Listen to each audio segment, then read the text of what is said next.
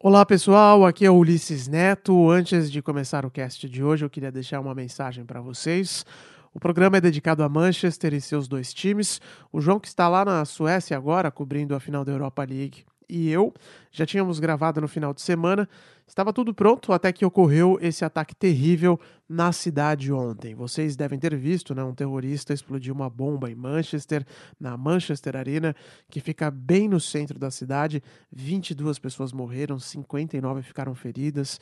Mais um daqueles ataques extremistas que deixam todo mundo perplexo com a brutalidade gratuita que existe pelo mundo. O Etihad Stadium, inclusive, está sendo usado pela polícia local como centro de ajuda às vítimas desse atentado, que é ainda mais horroroso por ter sido realizado em um show da cantora Ariana Grande, onde o público é formado na maioria por meninas, por adolescentes, né? Ah, em muitos casos pré-adolescentes mesmo, de 12, 13 anos, que estavam lá se divertindo com seus pais ou amigas.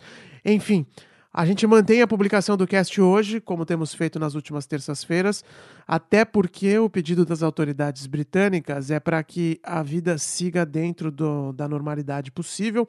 O objetivo dos terroristas é atingir o máximo uh, as sociedades que eles têm como alvo, e por isso existe esse sentimento em toda a Europa, mas sobretudo aqui na Inglaterra, de que o país já passou por momentos piores e que não serão fanáticos alucinados que vão mudar as coisas por aqui, não vai ser o extremismo que vai mudar a vida no Reino Unido. Mas lamentamos muito esse ataque contra uma das cidades mais importantes da Grã-Bretanha, que se não tem um dos melhores climas do mundo, como a gente brinca na edição de hoje, certamente é feita por gente muito agradável, que ama futebol, como todos nós, e é a vítima da vez nesse mundo louco que vivemos. Ladies and gentlemen, welcome to London Heathrow I think I'm a special Correspondentes Premier. Com João Castelo Branco e Ulisses Neto. That would be very nice. Queria mandar um abraço aí pro pessoal do Correspondente Premier, João Castelo Branco e Ulisses. Um abraço. Valeu, Fernandinho. Valeu. Boa sorte aí, boas férias no fim da temporada.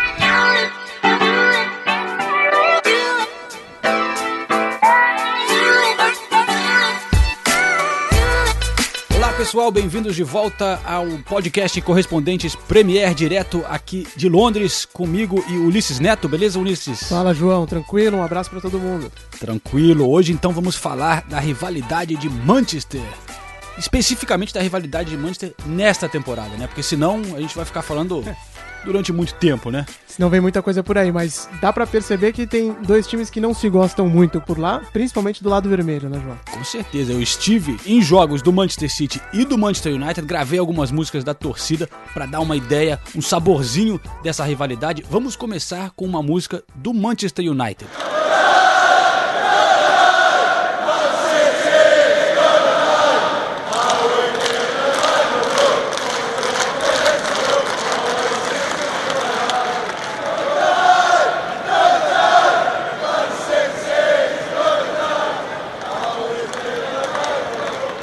João, essa música me pareceu um pouco pesada. O que, que eles estão falando aí? Olha, essa é forte mesmo. They're gonna die, they're gonna die. Man City é gonna die. Como vamos matá-los? Não sei. Mas vamos cortar da cabeça aos pés. Só sabemos que o Manchester City vai morrer. Cara, a rivalidade é forte. É, eu sinto uma rivalidade muito forte, mas eu não, não, encontrei tantas músicas do lado do City cantando pro United, na minha experiência, pelo menos. Eu sei que eles sacaneiam o Manchester United por ser um time oficialmente fora de Manchester, né? Porque é, é fora da, do, do da, perímetro, do né? perímetro, enquanto o City é da cidade. É, agora, João, é, a gente lembra daquela declaração histórica do Robinho, né? De quando eu tava vindo pra Inglaterra, ele falou, não, eu pensei que era pro United, né? É. ele não sabia que tinha outro Manchester na Inglaterra. O City, pros ingleses, evidentemente, sempre foi conhecido, mas não, não tinha essa projeção mundial como tem hoje. Isso também reflete, talvez, no, no, no fato do, do, da torcida do City não demonstrar tanto ódio assim ao Manchester United. Talvez eles estejam ainda se habituando a ser um time gigante. É, talvez. Uma coisa que eles cantam muito, a do City, né? É, que não é tão pesado, mas ele, ele, eles cantam rebatendo uma coisa que o Alex Ferguson disse uma vez que meio que o, o City não era uma preocupação para eles. Então eles cantam assim: We're not, we're not really here We are, we're not really here. Nós não estamos aqui. Enfim, é uma rivalidade que está crescendo agora, de certa forma, por estarem brigando ali pelas mesmas posições. A gente achava que seria a posição no topo da tabela, né? Não foi bem assim. Não foi isso que aconteceu. Quando a gente fez os nossos planejamentos, os nossos planos para essa temporada, todo mundo acompanhando ali, pensando, ah, a Premier League esse ano vai ser um espetáculo. Foi mesmo, foi muito boa, mas todo mundo achando que a disputa ia ser lá em Manchester, entre os dois grandes rivais, e no final das contas, não foi isso que aconteceu. Né? Ó, eu achei que eu ia ter que me mudar pra Manchester. Eu assim. também, viu? Correu chance, né? A ESPN até procurou alguém pra ficar lá em Manchester, acabou contratando a Nathalie aqui em Londres, porque, enfim, ela já estava morando aqui, estudando e tal, mas a ideia era botar alguém em Manchester. E esse era o peso, né? Da, da- dessa coisa de Mourinho e Guardiola. Todo mundo achava que viraria o centro do futebol mundial. E isso dá medida de como era grande a expectativa, porque se a gente pensar, as empresas elas não têm dinheiro para ficar é, despejando assim a roda. Então, se alguém pensar, vamos mandar um correspondente para um país, é sempre para capital, né? Não é para terceira cidade, porque Manchester não é nem a segunda cidade na Inglaterra em população, né? Então, mandar para Manchester ia, demonstraria o demonstra, porque teve outras empresas que fizeram isso, e demonstra o peso de, dos dois times e a expectativa que tinha em cima deles. É, eu não me mudei pra lá, ainda bem, porque o Chelsea foi campeão, Ainda né? bem. E, e lá é mais frio também. Só que, e claro. a cidade também, como diria o Robinho, não é das mais agradáveis. Vou citar mais uma vez. sabia que eu gosto de lá? Você gosta de Man... eu Primeira gosto. pessoa que eu conheço que gosta de Manchester. Eu gosto sim. Mas enfim, eu, eu fui muito pra lá, né, durante os anos e especialmente nessa temporada. E olha só, eu não me mudei pra lá, mas é impressionante quantos jornalistas estão lá, especialmente da Espanha, né, os caras que vão é, e da Catalunha acompanhar o o Guardiola. Sempre ali tem, tem jornalistas que estão é, agora baseados em Manchester. E eu conversei é, lá no jogo com, com um cara que se mudou, sim, por causa é, dessa nova rivalidade lá em Manchester. Agora estou com um jornalista aqui da Bein Sports, um dos principais canais que transmitem a Premier League. E é, Ziad, é, how do you pronounce your name? It's uh, Ziad, Z-I-A-D. Ziad. Ziad, did you move here to Manchester especially because this season they had Guardiola and Mourinho? Was that a big influence?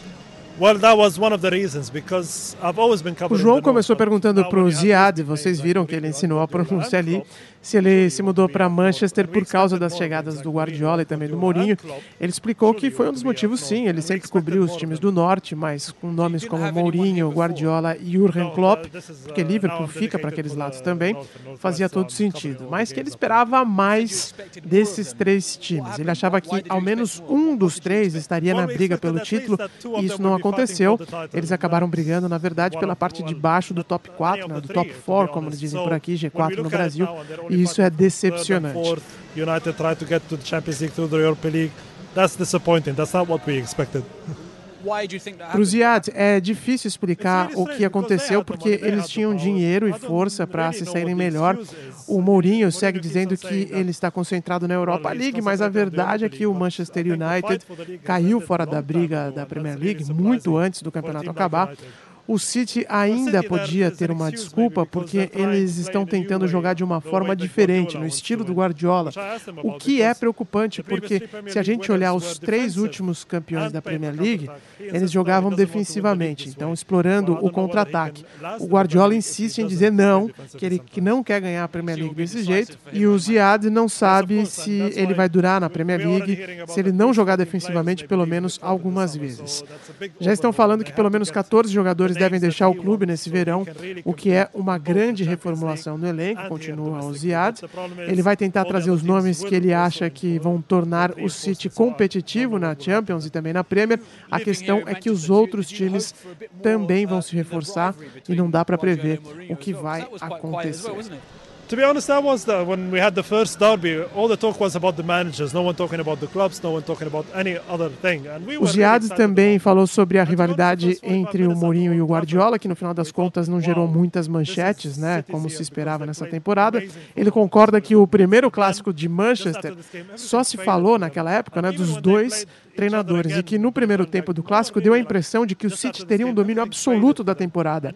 Só que depois disso deu tudo errado para a equipe e por causa dessa situação a atenção dos torcedores e da imprensa deixou de estar entre os treinadores e se voltou para os clubes. ended up being more about the clubs than it was about the managers.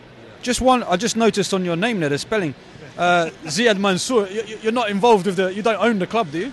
It's so funny because I was working for the Aqui no final, o João fez uma brincadeira com o nome do jornalista da Bein Sports, porque ele se chama Mansur, mesmo sobrenome do Sheikh Mansur, dono do City. O Ziad explicou que todo mundo pergunta isso pra ele, que se ele fosse parente do Sheikh Mansur, ele também teria comprado um clube de futebol, não seria jornalista. Vai ver que Mansur é igual a Silva lá nos Emirados Árabes. used to tell them, well, if I'm related, I would have bought another club myself. But no, it's my family name, it's his first name, so no relation. All right, cheers.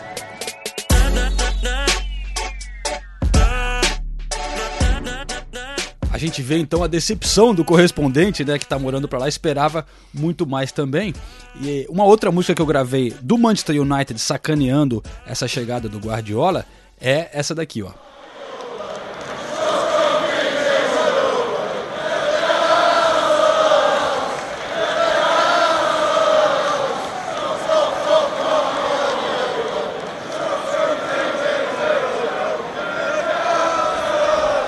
Eles dizem, ó, vai se ferrar Guardiola, seus dias de troféu acabaram, né? Porque realmente foi uma temporada, a primeira dele, né? Sem ganhar nada. A gente imagina, eu, eu imaginava que ia ser uma temporada difícil pro Guardiola, porque ele nunca tinha treinado na Inglaterra, mas acabou sendo mais difícil do que o projetado. E ele mesmo deu uma declaração polêmica essa semana, que a gente vai discutir mais pra frente, né? Sobre estar em time pequeno e tal. Mas você mudar pra uma liga totalmente diferente, é óbvio que não vai ser na primeira temporada que o cara vai conseguir sucesso, né, João? Fuck off Guardiola, your trophy days are over. Vamos ver o que, que o torcedor do Manchester City achou dessa história.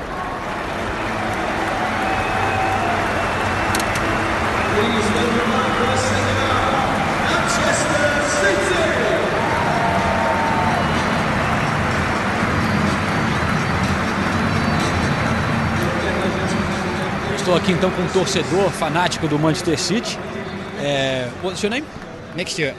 Nick, I wanted to ask um, at the beginning of the season, what was the feeling like with the arrival of, of Guardiola? I, I, sensed there was quite a bit of optimism.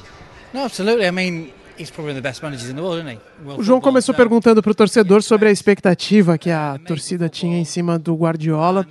E o que ele responde é que ela era alta mesmo, porque estamos falando do melhor técnico do mundo. A expectativa era de que o time jogaria um futebol muito bonito, mas que no final ficou claro para todo mundo que a Premier League é bem complicada. Não dá para achar que você vai chegar aqui e sair ganhando tudo. Not really. I suppose I'll be disappointed if we don't get top four. Mesmo assim, o torcedor não se disse decepcionado.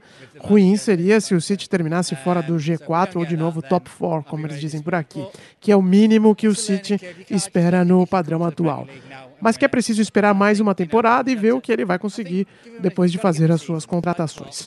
O futebol do time melhorou muito e o jogo contra o Crystal Palace foi o ponto alto dessa temporada. Na avaliação do torcedor, o João também perguntou sobre o Gabriel Jesus e a resposta é que isso mostra como o Guardiola já fez contratações muito boas, talvez exceto pela situação dos goleiros, mas que também não dá para criticar as decisões do Guardiola porque a torcida só vê o time uma vez por semana enquanto o treinador está lá acompanhando o trabalho dia após dia. We just see it once a week on the pitch.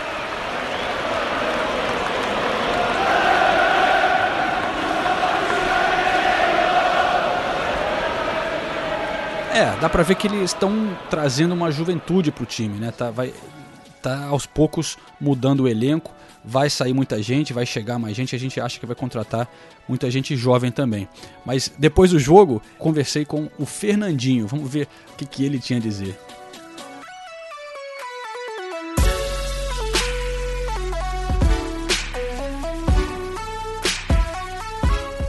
Não, não foi o final perfeito, porque a gente queria estar brigando pelo título, mas é, em vista do- de tudo que aconteceu durante o ano, acho que foi importante a gente terminar em terceiro lugar, garantir a classificação para Champions. E agora é descansar e preparar bem para o ano que vem. Não, eu acho que a gente começou o ano muito bem, nós tivemos 10 vitórias consecutivas, é, tanto na- nos playoffs da Champions, no campeonato inglês. Depois é, o time caiu um pouco de, de, de nível, de produção. é, não conseguiu encaixar bem a forma de jogo que a gente queria jogar, mas agora a gente voltou a jogar num nível legal. Eu acho que o mais importante foi que a gente conquistou vitórias importantes que nos garantiram na Champions League do ano que vem. Fernandinho, que mais uma vez convocado para a seleção aí do professor Tite, vai jogar na Austrália no começo uh, de junho, João. É, Ulisses, pelo menos é, ficando na Champions League não é uma decepção tão grande, né? Esse era o mínimo que eles precisavam e no fim das contas a torcida é, ficou comemorando lá no Etihad. É, a situação do clube é boa.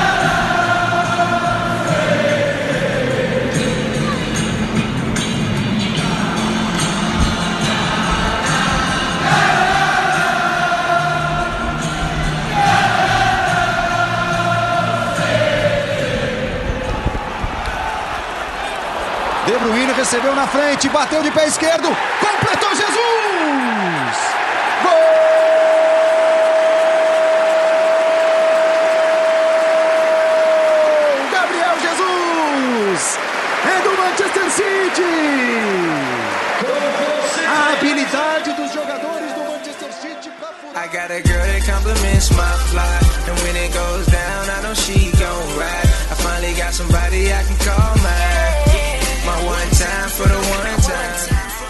Mas Ulisses, a gente tem que falar do Gabriel Jesus, né? Ele comentou rapidamente, mas é, vai ser legal ver o Gabriel como que vai é, ser na temporada seguinte, né? Na próxima, jogando Champions, jogando Premier League, porque ele chegou de uma maneira fenomenal, impressionando todo mundo aqui, né? Teve a lesão que prejudicou um pouco, mas já se bem se recuperando, tá de volta para a seleção também, como o Fernandinho foi convocado para os próximos dois amistosos da seleção brasileira. E você conversou com ele essa semana, né, João? Fala aí, Gabriel.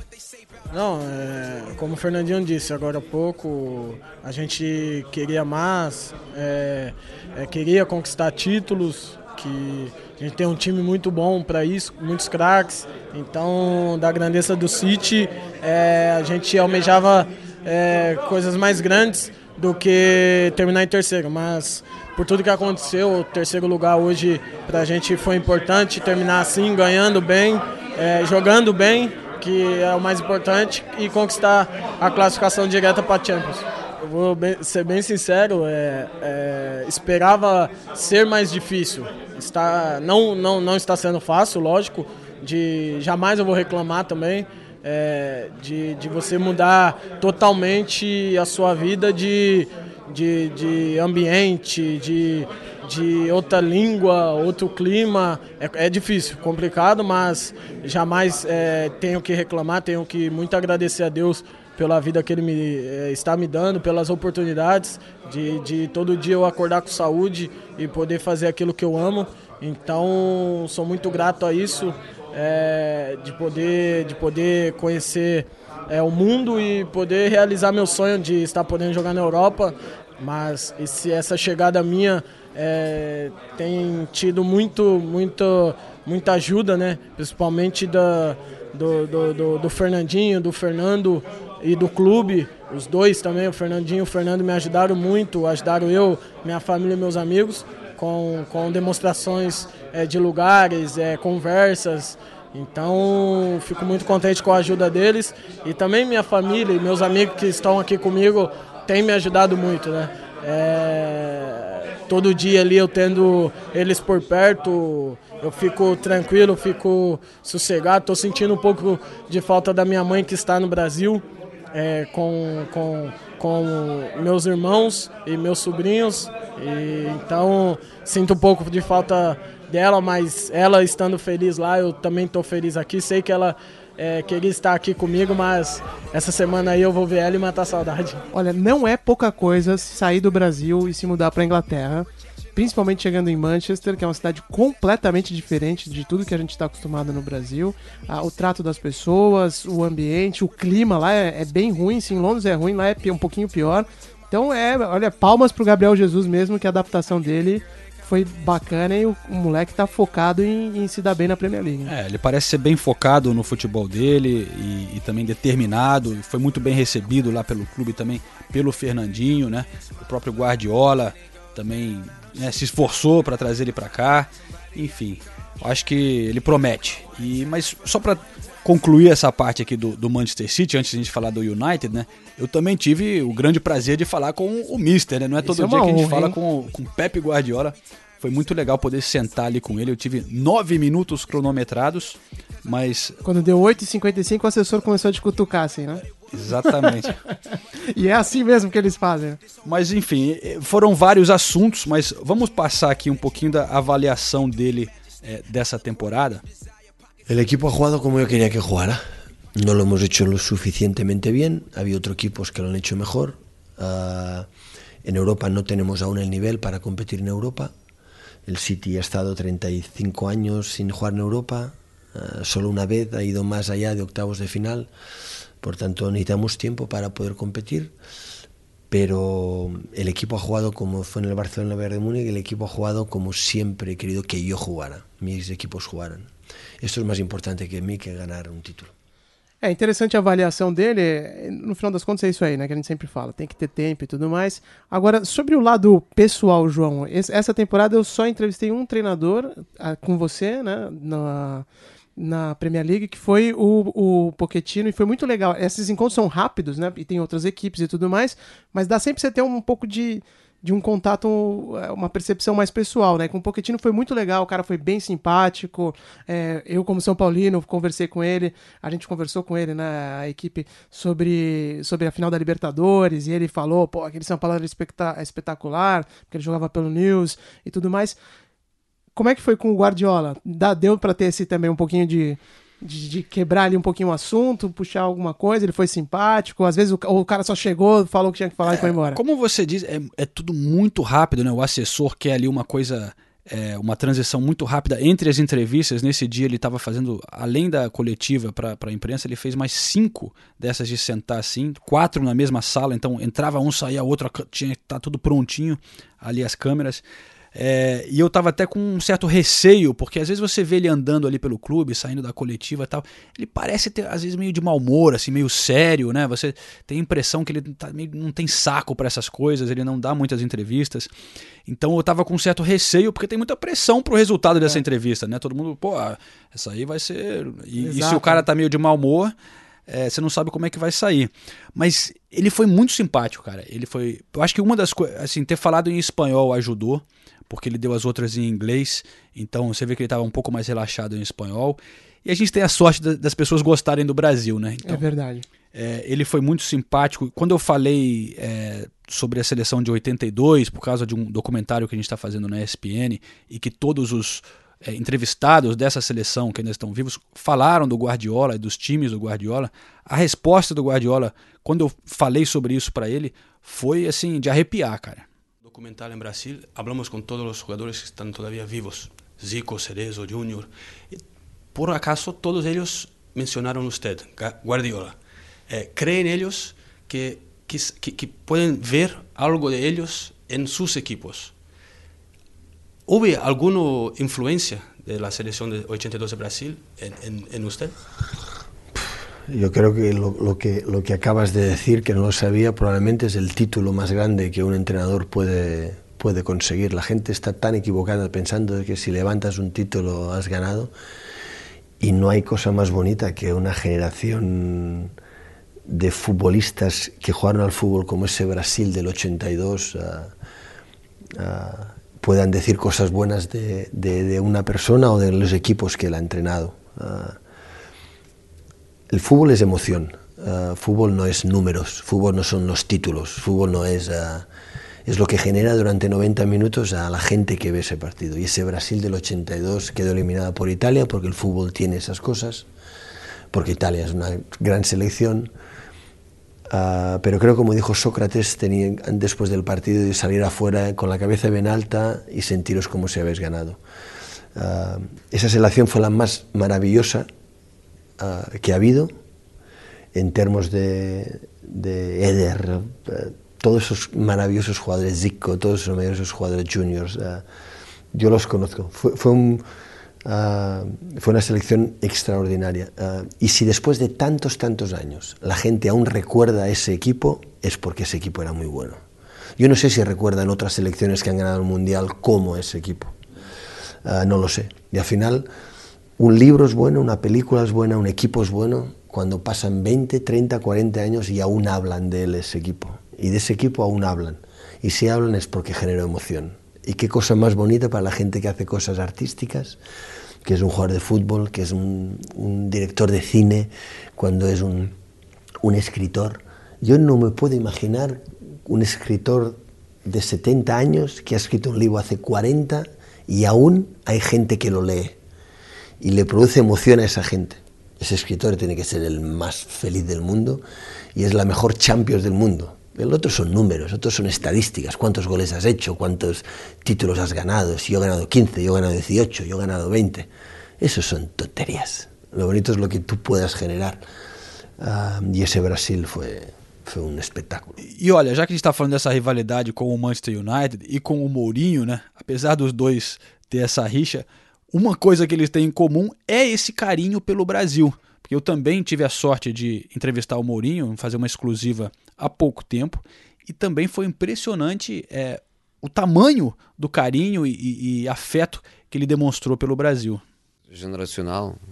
Às vezes há gerações que têm mais talento ao mesmo tempo e que fazem grandes equipas, outras menos, mas mesmo sem me parecer que neste momento o Brasil é um, é um país com uma injeção brutal de novo talento, não me parece que seja, mas continuam sempre a ter grandes jogadores e tem, tem, tem claramente uh, um par deles, se calhar top 5 ou, ou no, no, no, máximo top 10. Top 10 e vocês estão aí, e vocês estão aí no caminho certo, qualificados, agora com tempo para trabalhar, com tempo para experimentar, com tempo para inovar também um bocadinho, porque quando, quando estás numa situação de tranquilidade, mais condições para inovar e para a procura de coisas novas. E pode ser que a próxima Copa traga aquilo que eu gosto sempre. Quando, quando não é para Portugal, que seja para vocês. Obrigado. Bom, já que estamos em Manchester United, falando do Manchester United, vamos pular do Etihad para o Old Trafford, que fica fora do perímetro de Manchester. Em Salford, né?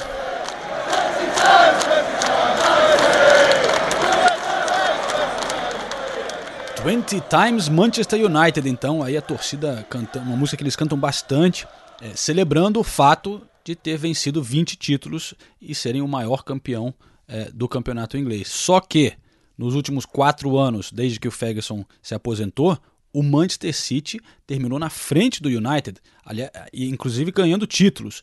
Então, é, essa divisão na cidade está mudando um pouco, vai ser uma batalha muito interessante daqui para frente. E isso é uma coisa que o Mourinho abordou na entrevista quando eu conversei com ele. Essa coisa do Manchester United ter vencido muito e como que isso é, afetou o, o clube no momento. Talvez o único país onde hum, os direitos televisivos são são repartidos uh, por todos, o que permite que todas as equipas sejam elas uh, poderosas. Normalmente nos, nos outros países os clubes grandes não o querem. Os clubes grandes não querem repartição, os clubes grandes querem ser os mais poderosos, querem que haja o fosso entre os grandes e os mais pequenos, querem que os campeões sejam sempre os, os mesmos. Um, aqui eu penso que aquilo que se quis criar foi uma grande competição e uma grande competição só é possível com muitas grandes equipas e todas elas poderosas economicamente, o que faz com que seja com que seja mais difícil para para todos. Eu quando cheguei aqui à Inglaterra a primeira vez foi em 2004, em 2004 as grandes uh, os grandes clubes ainda podiam um, comprar jogadores aos outros clubes. Agora acabou. Agora os clubes têm condições para recusar, os clubes têm condições para dizerem não, isso faz com que a competição seja extremamente difícil, de tal forma que nos últimos, que nos últimos anos eh, é muito difícil aquilo que se chama back-to-back -back titles, a mesma equipa ganhar eh, o título dois anos, dois anos seguidos, porque hum, o poder vai mudando de vai mudando de mão. E se uma equipa não consegue atingir a estabilidade, é muito difícil conseguir ganhar.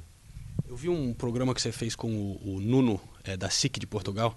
Achei interessante o trabalho que você faz por trás, é, fora do campo também. Você disse que está tentando ajudar a modernizar o clube.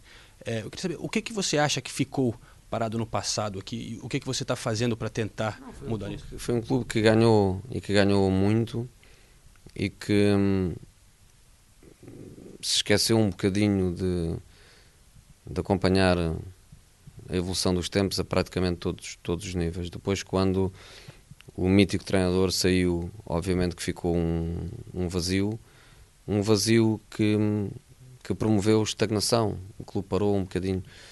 Um, é importante modernizar as estruturas. Um, sem uma boa estruturação não há uma boa dinâmica, sem uma boa dinâmica não existem resultados. E as pessoas às vezes pensam o dinheiro compra jogador, o jogador compra sucesso. Aqui não.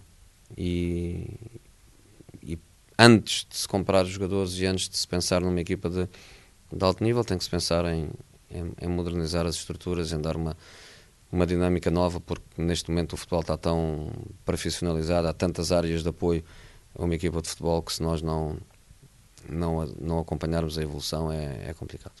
Ulisses, isso aí que o Mourinho está falando, eu juro que é, eu sinto essa diferença é, explicitamente quando você está cobrindo os dois clubes. Essa coisa do Manchester United ter, ter, ficado parado no passado, ser mais antigo. Claro que você tem a história, a tradição, que dá um peso grande, mas a gente, a sensação é que o Manchester City está muito mais preparado para o futuro, para ir para frente com um projeto novo é, em todos os aspectos do clube. A gente chega lá, não só é, o estádio, a sala de imprensa, mas o, os funcionários, os assessores mais jovens, mais simpáticos. É, cobrindo o Manchester United me deu uma raiva do United, eu juro, cara. Os caras são muito chatos, antigões, mal-humorados, é, tudo não pode fazer. É. O City é o oposto, cara. Se você pegar e fizer um teste agora simples, entra na internet, tá no, abre aí o teu navegador e coloca, entra no site do Manchester United, entra no site do Manchester City.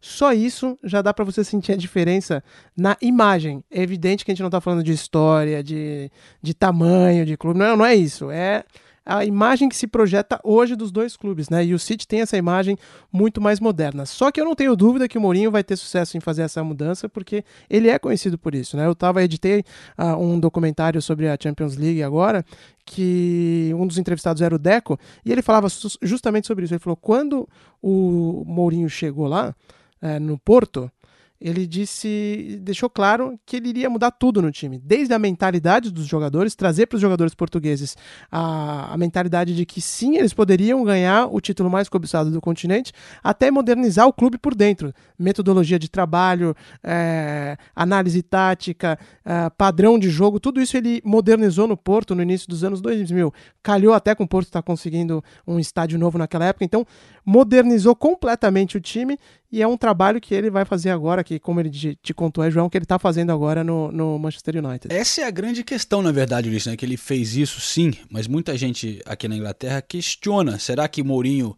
consegue fazer isso de novo? Será que ele ficou passado? Será que ele está antigo com os métodos dele? Ou ele ainda tem essa potência de conseguir fazer isso? A gente vê técnicos jovens como o Pochettino, tal, que são já uma outra geração. Será que o Mourinho ainda tem a capacidade de fazer isso? Essa é a grande dúvida para a próxima temporada. João, chegou a minha parte preferida do podcast, que são as perguntas e... da audiência. Não esqueça de mandar sua pergunta pra gente. Pega pelo, leve, hein, galera? Pelo, nas redes sociais, coloca a hashtag Correspondentes Premier. É, e no Twitter o João tá como arroba J Castelo Branco, Castelo Branco com um L só. E eu tô como arroba Ulisses Neto, manda suas perguntas pra gente lá. João, chegou uma aqui do Hudson Venceslau. Ele falou o seguinte pelo Twitter. Tem uma pergunta para o próximo programa. Qual o time que o João torce aqui no Brasil? Olha, é verdade que eu não acompanho mais muito o futebol brasileiro, eu tenho que admitir. Eu cheguei aqui com 9, 10 anos de idade, é, flamenguista roxo. Morava perto do, da Gávea ali, jogava na escolinha do Flamengo, já nadei lá. Era Geraldino, ia na, na Geraldo Maracanã, não ia, era muito pequeno ainda. Eu, eu era muito pequeno, eu fui uma, algumas vezes, mas é, torcia mesmo o Flamengo. Zico era, Zico era o meu ídolo. É, só que a realidade é que nessa época não, não tinha internet, cara, quando eu vim para cá. Sim, claro. Tinha que mandar carta para as pessoas, demorava duas semanas para chegar no Brasil. De vez em quando alguém me mandava uma placar, uma revista. Então eu perdi o costume de seguir. Vai desconectando, né? Não tem jeito. Desconectou, cara. Ah. E, e, eu comecei a torcer pelo Arsenal, muito jovem. E claro, se alguém fala, eu, eu, eu nunca vou deixar de ser flamenguista, mas a verdade é que você, é engraçado. Você, como eu era tão pequeno, eu perdi o costume e não me afeta mais quando eu fico sabendo se o Flamengo perde, por exemplo, infelizmente. João, próxima pergunta aqui também é boa, cara. É o seguinte, ó. Quem mandou foi o, o Alan C. Maestar. É pelo Twitter, ele falou o seguinte: João, muito legal o programa. Você joga bola com os londrinos aí?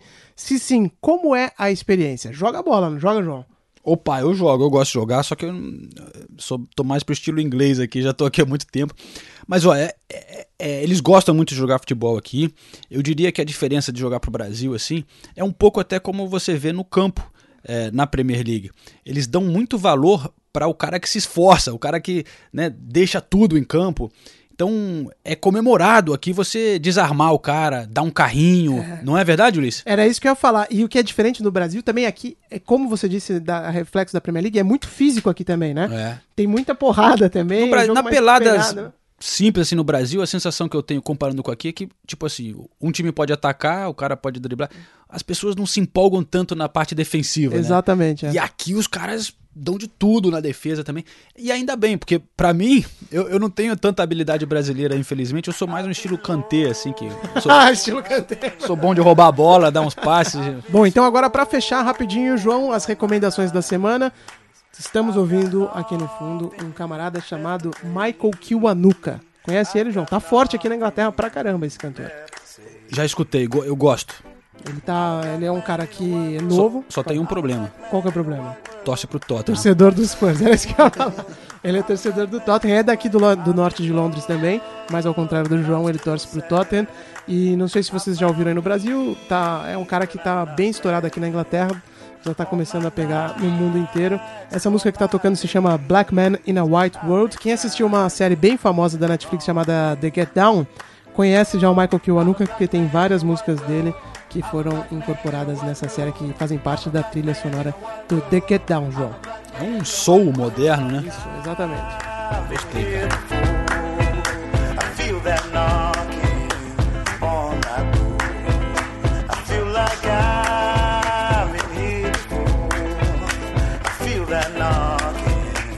Qual que é a tua recomendação, João, para quem tá escutando a gente? Bom, como de costume, eu recomendo um livro toda semana, né? Dessa vez, como eu ainda estou lendo os mesmos livros de antes. Mas não vai terminar, não? Você tá lendo a Bíblia? Ah, o que, que é? é que tô trabalhando muito no momento, né? Eu tô lendo o livro do Sócrates e, e também aquela pirâmide invertida. Mas a minha recomendação é para quem de repente está viajando aqui para Inglaterra ou tem, está pensando em viajar para Inglaterra. É um guia de Londres de um amigo meu, ex-colega da ESPN, todo mundo deve conhecer, o Rodrigo Rodrigues, grande figura, e ele escreveu um guia aqui é, de Londres utilizando o metrô como base, é o London London, da Faro Editorial. E o legal desse guia também, para quem acompanha, e claro, pelo, se você está acompanhando aqui, você vai gostar de futebol, é que o Rodrigo bota no guia vários passeios para estádios. Então ele conta como é que é o tour, como que chega lá, o que, que tem para comer em volta e tem até a participação do Mauro César Pereira é, em algum segmento desse livro. Valeu, João. Apito final aqui no nosso programa. Boa viagem lá para a Suécia e na semana que vem a gente vai falar muito sobre o fim da temporada, a final da FA Cup e, e, e também como foi a final da Europa League e esquentando o, também os nossos tambores aqui para a final da Champions League. Eu vou estar lá em Cardiff, que é uma cidade talvez não tão bonita quanto Londres, mas que tem algumas baladas interessantes por lá, viu, João? Ah, é? Pô, o cara tá indo trabalhar ou tá indo pra balada?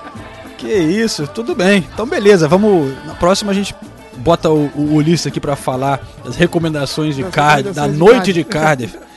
Eu sei que o País de Gales é mais forte no rugby, né? Mas também o futebol ele tem claro, times na Premier League, né? Tem o Swansea, já teve o Cardiff, é, mas enfim.